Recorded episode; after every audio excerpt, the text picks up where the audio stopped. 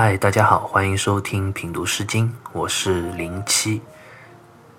今天呢，我们要来一起聊一下《少南》里的《甘棠》这一首诗。《甘棠》这首诗其实是一首赞颂、怀念少伯，也就是少公氏的这样一首诗歌。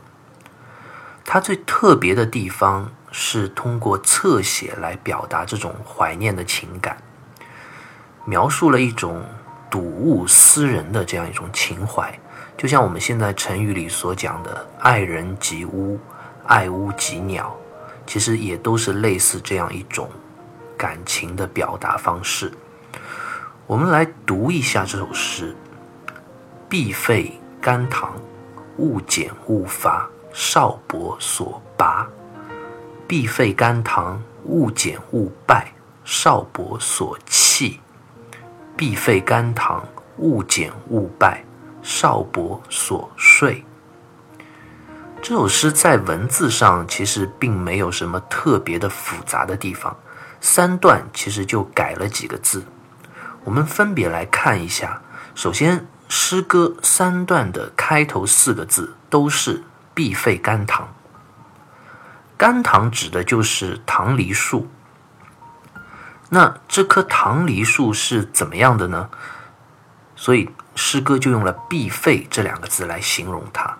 “必废”这两个字其实最常见的意思就是说，树枝枝叶繁茂，可以用来遮风挡雨或者用来遮挡阳光的意思。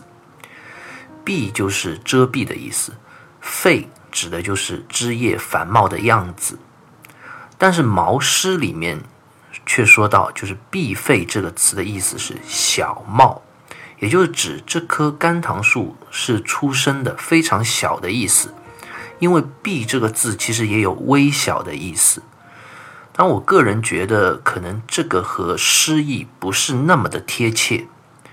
还有说“废”就是通“弗”，也就是草字头下面一个“弗”，就是弗洛伊德的那个“弗”。也有草木遮蔽的意思，所以就有说“拂”这个字和“蔽”其实是意思相近的。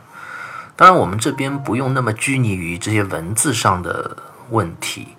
那么这句话的大致的意思，基本上就是说，甘棠树它的枝叶繁茂，可以用来遮风挡雨、遮蔽阳光。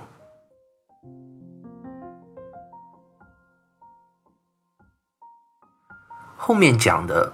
勿剪勿伐，剪其实就是同我们现在剪刀的那个剪，就是修剪整齐的意思；伐就是砍伐的意思。其实也就是说，这样一棵枝叶繁茂的棠梨树，不要去修剪砍伐它呀。那后面两段所讲的勿剪勿败和勿剪勿败这两个败，一个是败坏的败，败坏的败这个就比较好理解。就是破坏、伤害的意思，就是说不要去修剪、伤害这棵棠梨树啊。那最后一段用的这个下拜的拜，历来也是有一些不同的说法。一种说拜这个字就是它原本的这个字。我们如果想象自己去做一个下拜、跪拜的这样一个动作，那我们可能就要弯曲自己的身体，所以这里的拜意思就有弯曲。曲折的这样一种意思，还有一种说法，就是在韩诗和鲁诗里面，其实用的并不是这个下拜的拜这个字，而是用八，就提手旁一个一二三四五六七八的八。这里我我想先简单讲一下《诗经》的版本的问题。《诗经》这本书最早在汉代开始被人们所认为是一本儒家的经典，开始有更多的人去读它。那在汉代，其实有四个比较著名的传习的《诗经》的本子，那就是毛诗、韩诗、鲁诗和齐诗。这四家的版本在文字上其实也有一些个别的差异。那最后慢慢的呢，其实毛诗，也就是毛亨的这个本子慢慢流传下来。我们现在读的《诗经》的版本，主要就是毛诗的这个版本。其他的三家就慢慢消失在历史的这样一个长河里。清代的学者呢，从各种的文献当中啊，又去找出了这个韩诗、鲁诗、齐诗这三家消亡的《诗经》版本的一些内容，所以王先谦他就编纂了一本叫做《诗三家译集书》，就是对善意失传的这三家诗的版本做了考证和梳理。对于我们现在其实重新理解《诗经》这本书是非常具有价值的。那根据考证和梳理啊，就是韩诗和鲁诗里面，甘棠这首诗这里用的就不是“拜”这个字，而是用的“八”，就是提手旁那个一二三四五六七八的“八”，也就是拔起来的意思。所以毛诗虽然用的是“拜”这个字啊，但是我们看在《毛诗正简》，也就是汉代的郑玄，他对于毛诗的这个注解的这个本子里，他也讲到。拜之言拔也，所以可能这个字当时的确是应该是“八”这个字，因为在古时候很多读音近似的字都是比较通用的，所以我个人还是更倾向于这里讲的“拜”，用它来解释为就是它通“八”这个字，也就是“拔”的意思。当然，三段诗歌中间的这四个字，其实都是在告诉我们。不要去伤害这样一棵棠梨树，那为什么不要去伤害、破坏它呢？这个原因又在哪里呢？所以诗歌接下来就告诉了我们答案，因为它跟少伯是有关系的。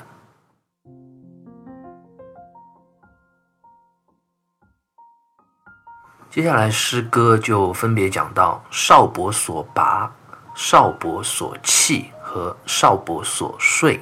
拔这个字在《毛诗正简》里说是草舍的意思，也就是小草屋，指的就是少伯曾经在这棵棠梨树下搭过草屋。但是我想，少伯这样一个比较重要的在天子身边的一个重臣，当然也不至于说要在一棵棠梨树下去搭草屋去这样露营。那。问题就来了，那他在树下搭草屋干什么呢？难道在棠梨树下去搭一个茅草屋就值得百姓如此爱戴，以至于都不舍得去伤害这棵树吗？对于这个问题的解答，我想《史记·燕少公世家》有这样一段解释。他说：“少公之至西方，甚得照明和。少公巡行相异，有唐树。”绝域正视其下，自侯伯至庶人各得其所，无失职者。少公处，而民人思少公之政，怀唐术不敢伐，歌咏之，作甘棠之诗。就讲少公他在治理岐山以南的这个西部的地区的时候，也就是少南地区，他治理的非常好。人民都过得非常的安宁祥和，那他有一次呢，就就类似于我们现在的到基层地区去巡视视察，正好呢那里有一棵甘棠树，他在巡视的过程中啊，也不想去打扰百姓，所以就索性在甘棠树下去处理公务，判断一些诉讼的案件啊，然后当地的人民啊，从公侯一直到。低层的百姓，所有的问题他都可以处理得非常的公平公正，而且非常的得当，所以大家就各得其所。少公去世以后，百姓就非常思念和怀念他，以至于睹物思人，就写了这首甘棠的诗歌来纪念他。《史记》里的这一段话，应该说非常完整的把甘棠这首诗里。甘棠树和少伯之间的联系就讲明白了。因为如果我们单单读甘棠这首诗的话，我们可能并不知道中间的这些故事和内在的联系，因为我们读到的只是说有一棵这样的甘棠树，我们不要去破坏它，不要去伤害它，因为它跟少伯有关系。那到底有什么样的关系呢？我想这样一个解释倒还是可以让我们接受的。虽然可能不一定完全符合历史，但是就像《史记》这里所讲的，少伯在甘棠树下处理公务，论断诉讼，所以后人睹物思人，然后写下了《甘棠》这首诗。这个解释历来是应该说被接受的最多的一种解释。接下来两段少伯所憩和少伯所睡，憩就是休息、休憩的意思，也就是指少伯曾经在树下休息过。当然，因为办理公务的期间一定也会有休息的时间了，所以这也是很好去理解的。那最后一段的这个睡，通税，也就是税收的那个税。它有停止和休息的意思，其实跟上面这个“气”它的意思是差不多的。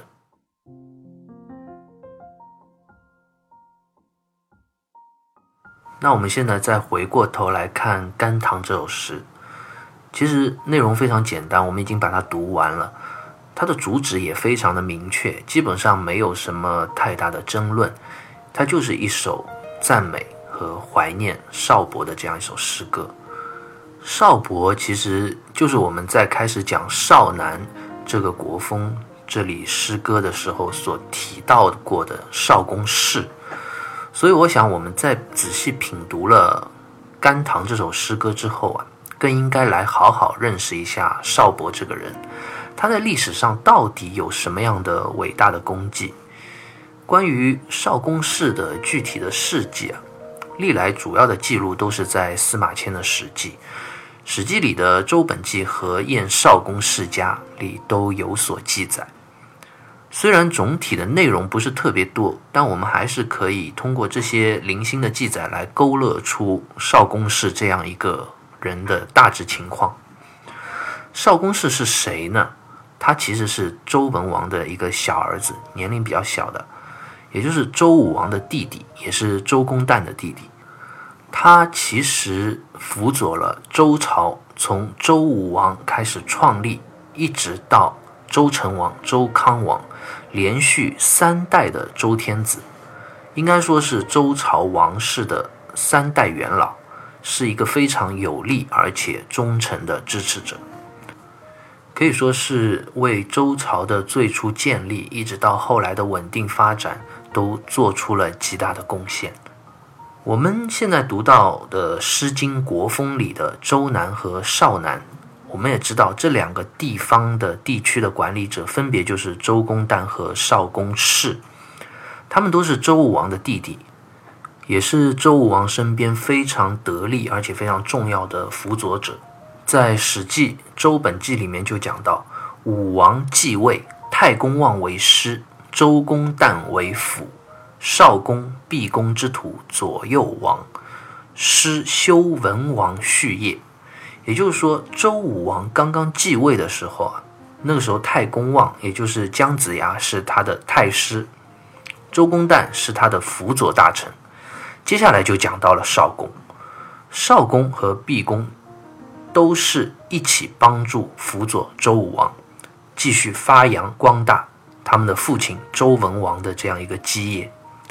另外，在《史记·鲁周公世家》里面也记载到，以杀纣，周公把大越，少公把小越，以甲武王，姓社。也就是讲，周武王在伐纣以后，他灭了商朝，然后杀了商纣王。其实商纣王他是自焚而死的。那他周武王建立了周朝之后啊，就要有一个开国的这样一个祭祀典礼。那在这样一个祭祀典礼上，他左右两边最重要的辅佐他祭祀的人，一个就是周公旦，另一个就是少公氏。所以从这两段的记载，我们就可以看出，少公氏从周武王继位到周朝的创立之初，他都是周武王身边非常重要的心腹近臣。周武王伐纣之后，其实没几年他就死了，他的儿子周成王继位。我们之前也讲到过，周成王继位的时候非常幼小，他没有办法去实际主持统治者的这样一个工作，所以由周公旦代为辅政。那这段时间其实是周朝开创以来危机最多的一个时期，也就是在这样一个时候，原来商朝的那些旧势力和周朝内部的一些反对派就互相勾结，想要夺取政权。推翻周成王的统治。那他们造反的这个理由是什么呢？他们就说：“你周公旦，你名义上是在帮助幼小的周成王去辅佐他的统治地位，但实际上你是想要夺权篡位。”所以他们整个一个反叛的这样一个矛头，其实是指向周公旦。那当然，周公旦去辅佐年轻的周成王，其实这个时候少公氏对于周公旦也是有怀疑的。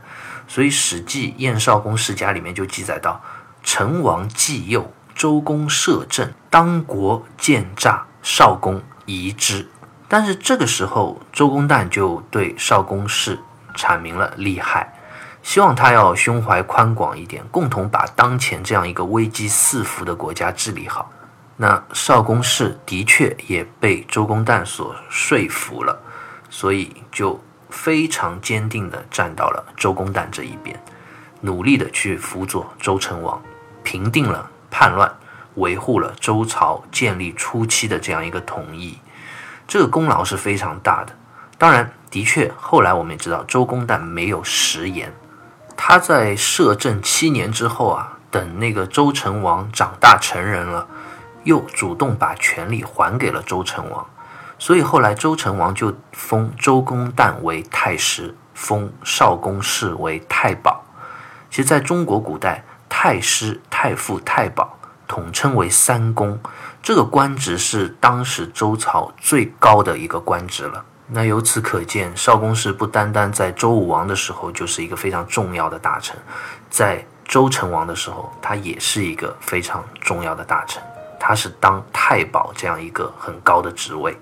周成王快要去世的时候，他生怕自己的儿子周康王做不好一个统治者，他就把他托付给了少公氏。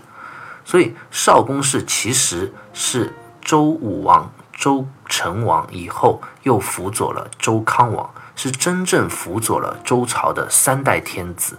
而且在周康王继位的时候，他的政绩也是非常的出色、非常突出的。《史记·周本纪》里就讲到：“成康之际，天下安宁，行错四十余年不用。”也就是说，在周成王、周康王统治的这段时间，由于有周公旦、少公氏这样的贤臣辅佐，尤其周康王继位的时候啊，周公旦已经去世了，所以少公氏他就挑起了大梁，继续努力，使得有四十多年这样一个时间里，周朝非常的安宁，甚至没有出现过刑罚。这就是历史上所谓的成康之治。也就是周成王和周康王统治的时期啊，国家安宁，得到了非常好的治理。这当然和少公氏的努力是分不开的。所以，我们从以上对于少公氏的了解，我们就知道，这个人的确是在周朝的时候做出过极大的贡献的。他作为周文王的儿子，周武王的弟弟，连续辅佐了三代的周朝天子，而且在他。从政的这段时间里，他把整个周朝的环境都治理得非常好，百姓都过得非常的安宁，四十多年没有任何的刑罚。那这样的一个治理者，百姓当然是会爱戴，而且是会怀念的，所以才有了我们现在看到的《甘棠》这一首诗。好，关于《甘棠》这首诗，我们就先聊到这里，下期再会。